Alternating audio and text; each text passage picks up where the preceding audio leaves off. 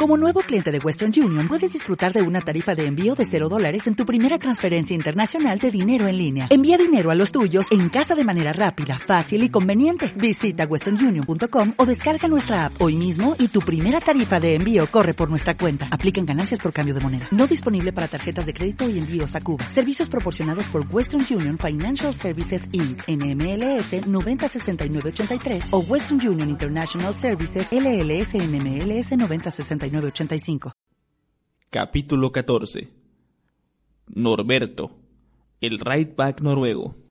Sin embargo, Quirrell debía de ser más valiente de lo que habían pensado. En las semanas que siguieron, se fue poniendo cada vez más delgado y pálido, pero no parecía que su voluntad hubiera cedido. Cada vez que pasaban por el pasillo del tercer piso, Harry, Ron y Hermione apoyaban las orejas contra la puerta, para ver si Fluffy estaba gruñendo allí adentro. Snape seguía con su habitual mal carácter, lo que seguramente significaba que la piedra estaba a salvo. Cada vez que Harry se cruzaba con Quirrell, le dirigía una sonrisa para darle ánimo, y Ron le decía a todos que no se rieran del tartamudeo del profesor. Hermione, sin embargo, tenía en su mente otras cosas además de la piedra filosofal había comenzado a hacer horarios para repasar y a subrayar con diferentes colores sus apuntes. A Harry y Ron eso no les habría importado, pero los fastidiaba todo el tiempo para que hicieran lo mismo. Hermione, faltan siglos para los exámenes. Diez semanas, replicó Hermione. Eso no son siglos, es un segundo para Nicolás Flamel. Pero nosotros no tenemos seiscientos años le recordó Ron. De todos modos, ¿para qué repasas si ya te lo sabes todo? ¿Que para qué estoy repasando? ¿Estás loco? ¿Te has dado cuenta de que tenemos que pasar estos exámenes para entrar en segundo año? Son muy importantes. Tendría que haber empezado a estudiar hace un mes. No sé lo que me pasó. Pero desgraciadamente, los profesores parecían pensar lo mismo que Hermione les dieron tantos deberes que las vacaciones de Pascua no resultaron tan divertidas como las de Navidad. Era difícil relajarse con Hermione al lado, recitando los doce usos de la sangre de dragón o practicando movimientos con la varita. Quejándose y bostezando, Harry y Ron pasaban la mayor parte de su tiempo libre en la biblioteca con ella, tratando de hacer todo el trabajo suplementario. Nunca podré acordarme de esto, estalló Ron una tarde arrojando la pluma y mirando por la ventana de la biblioteca con nostalgia. Era realmente el primer día bueno desde hacía meses. El cielo era claro, y las no me olvides azules y el aire anunciaban el verano. Harry, que estaba buscando díctamo en mil hierbas mágicas y hongos, no levantó la cabeza hasta que oyó que Ron decía Hagrid. ¿Qué estás haciendo en la biblioteca? Hagrid apareció con aire desmañado, escondiendo algo detrás de la espalda. Parecía muy fuera de lugar con su abrigo de piel de topo.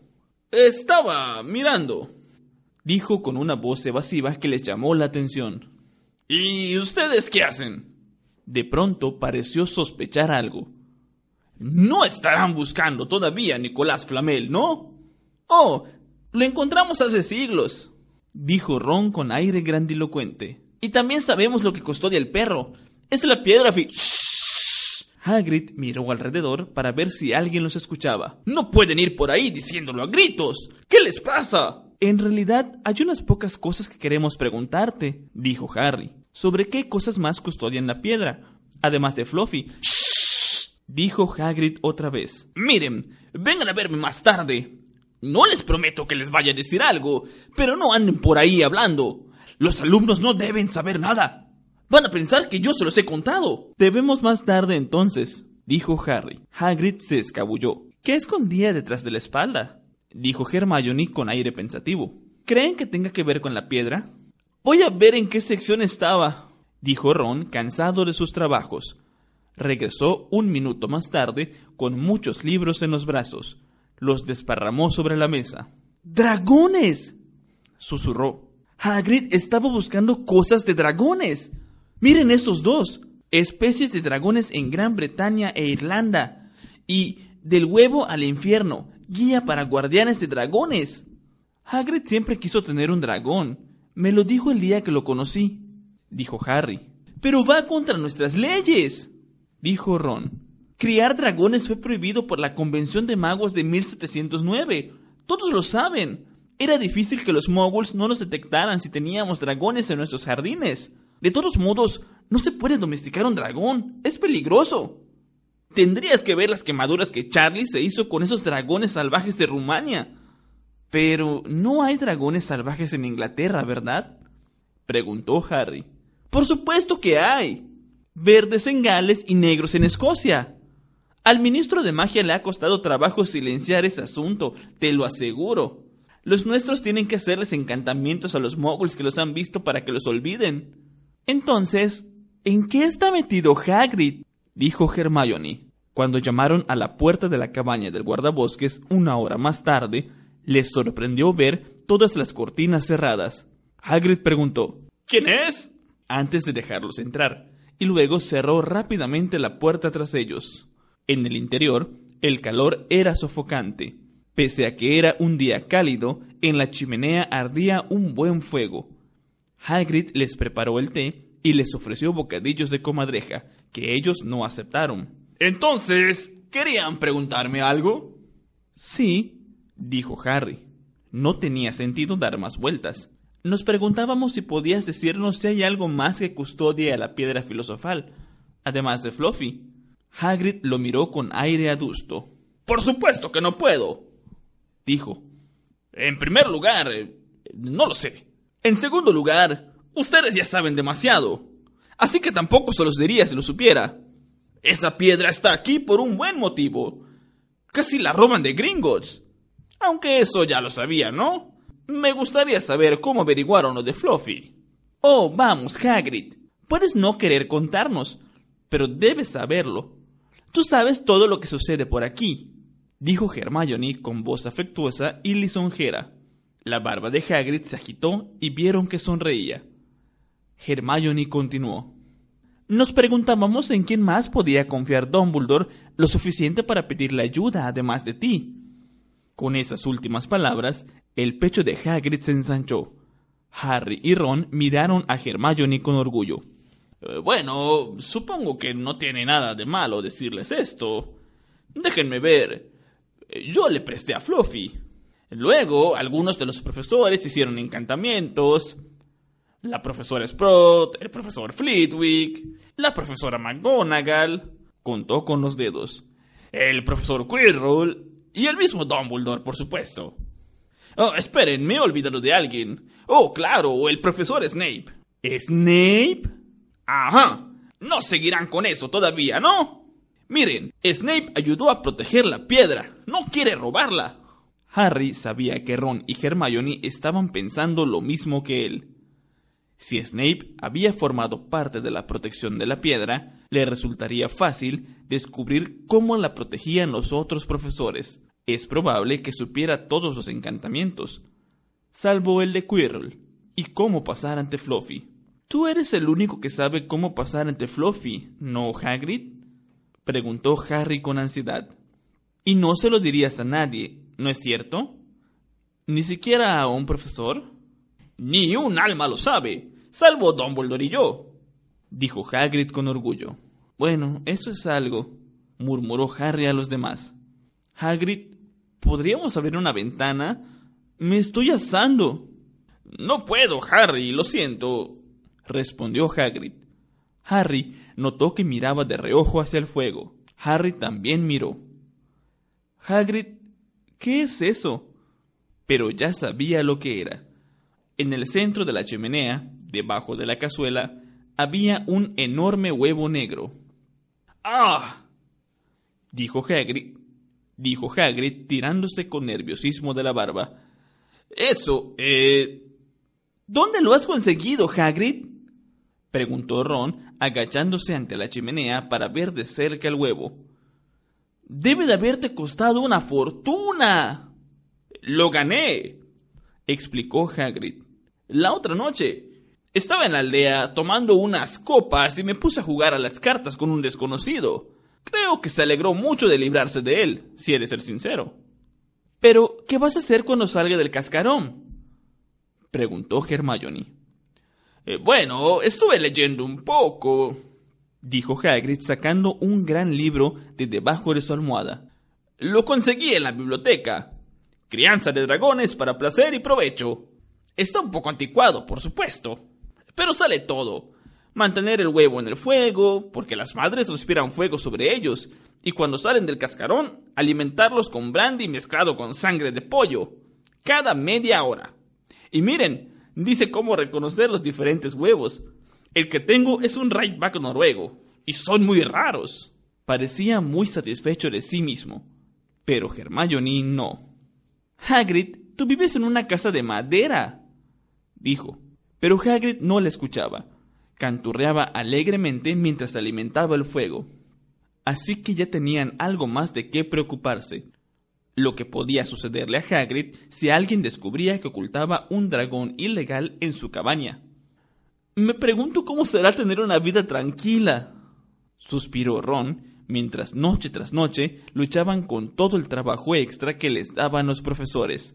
Hermione había comenzado ya a hacer horarios de repaso para Harry y Ron. Los estaba volviendo locos. Entonces, durante un desayuno, Hedwig entregó a Harry otra nota de Hagrid. Solo decía, está a punto de salir.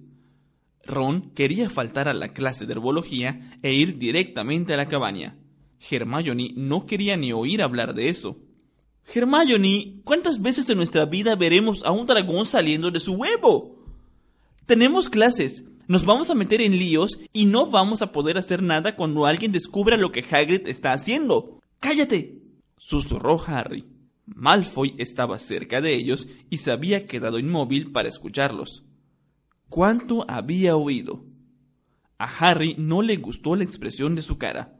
Ron y Hermione discutieron durante todo el camino hacia la clase de herbología, y al final Hermione aceptó ir a la cabaña de Hagrid con ellos durante el recreo de la mañana.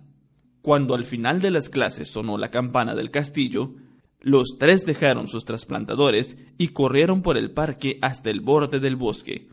Hagrid los recibió excitado y radiante. ¡Ya casi está fuera! dijo cuando entraron. El huevo estaba sobre la mesa. Tenía grietas en la cáscara.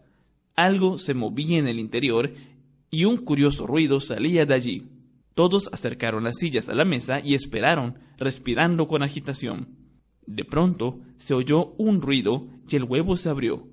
La cría de dragón aleteó en la mesa. No era exactamente bonito. Harry pensó que parecía un paraguas negro arrugado. Sus alas puntiagudas eran enormes comparadas con su cuerpo flacucho. Tenía un hocico largo con anchas fosas nasales. Las puntas de los cuernos ya le salían y tenía los ojos anaranjados y saltones. Estornudó. Volaron chispas. ¿No es precioso? murmuró Hagrid. Alargó una mano para acariciar la cabeza del dragón. Este le dio un mordisco en los dedos, enseñando unos colmillos puntiagudos. ¡Bendito sea! ¡Miren! ¡Conoce a su mamá! dijo Hagrid.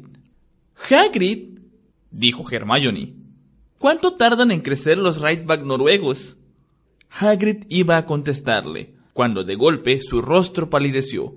Se puso de pie de un salto y corrió hacia la ventana. ¿Qué sucede? Alguien estaba mirando por una rendija de la cortina. Era un chico. Va corriendo hacia el colegio. Harry fue hasta la puerta y miró. Incluso a distancia era inconfundible. Malfoy había visto al dragón. Algo en la sonrisa burlona de Malfoy durante la semana siguiente ponía nerviosos a Harry, Ron y Hermione pasaban la mayor parte de su tiempo libre en la oscura cabaña de Hagrid, tratando de hacerlo entrar en razón. Déjalo ir, le instaba Harry. Déjalo en libertad. No puedo, decía Hagrid.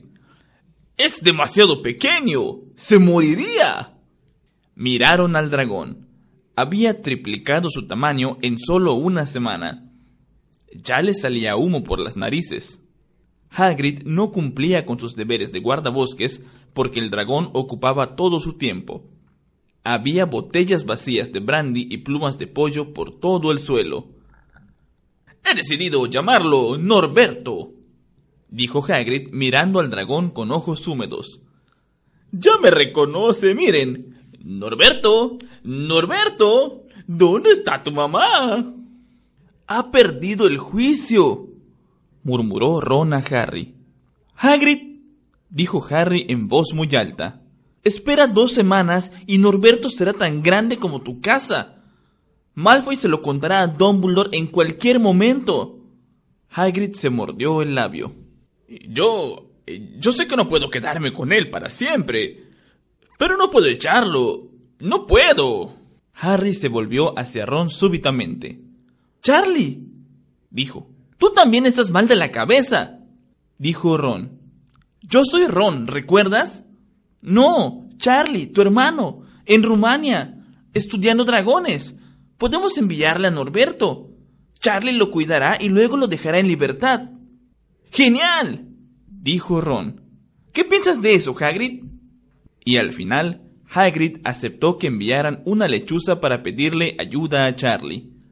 La semana siguiente pareció alargarse. La noche del miércoles encontró a Harry y Hermione sentados solos en la sala común, mucho después de que todos se fueran a acostar. El reloj de la pared acababa de dar doce campanadas cuando el agujero de la pared se abrió de golpe. Ron surgió de la nada al quitarse la capa invisible de Harry. Había estado en la cabaña de Hagrid ayudándolo a alimentar a Norberto, que ya comía ratas muertas. ¡Me ha mordido! dijo, enseñándoles la mano envuelta en un pañuelo ensangrentado. No podré escribir en una semana. Les aseguro que los dragones son los animales más horribles que conozco. Pero para Hagrid es como si fuera un osito de peluche. Cuando me mordió, me hizo salir porque según él, yo lo había asustado. Y cuando me fui, lo estaba cantando una canción de cuna. Se oyó un golpe en la ventana oscura. Es Hedwig, dijo Harry, corriendo para dejarlo entrar. Debe de traer la respuesta de Charlie. Los tres juntaron las cabezas para leer la carta. Querido Ron, ¿cómo estás?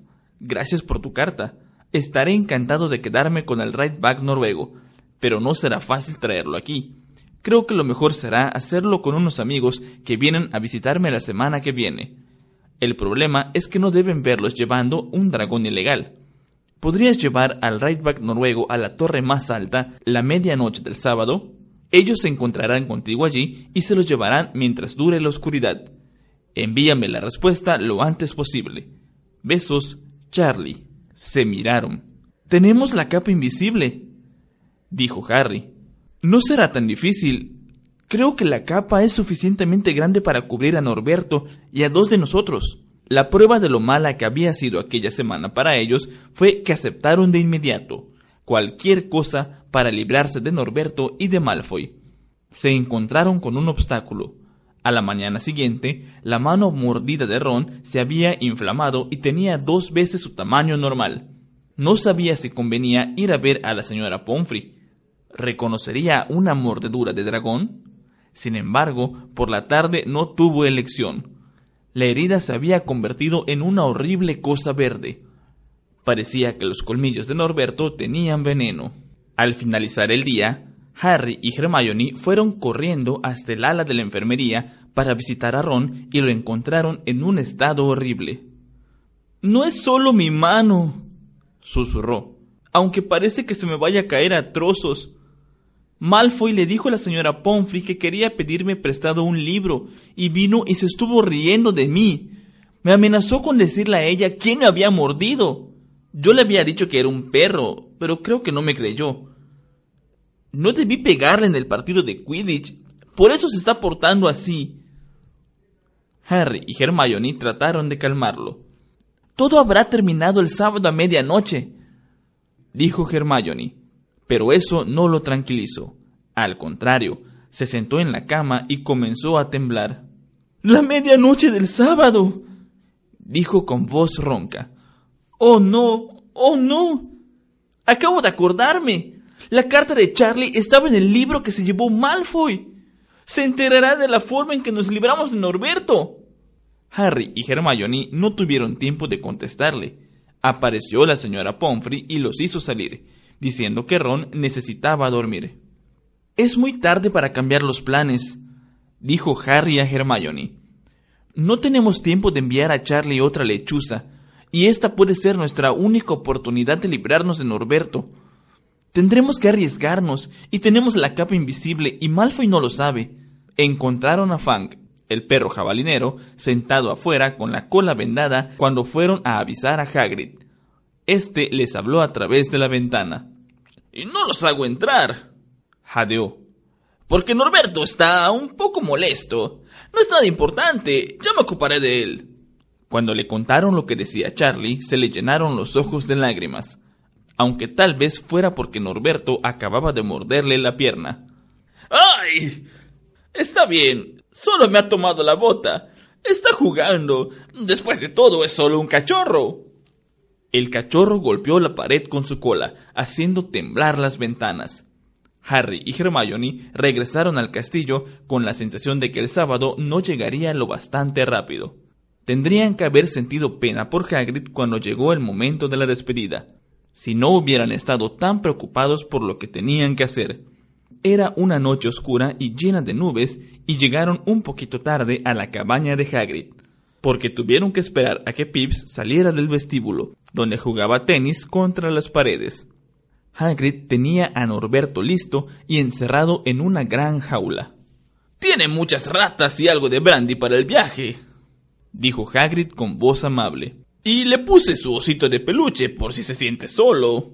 Del interior de la jaula les llegaron unos sonidos que hicieron pensar a Harry que Norberto le estaba arrancando la cabeza al osito. ¡Adiós, Norberto! Sollozó Hagrid, mientras Harry y Hermione cubrían la jaula con la capa invisible y se metían dentro ellos también. Mamá nunca te olvidará. Cómo se les arreglaron para llevar la jaula hasta la torre del castillo fue algo que nunca supieron.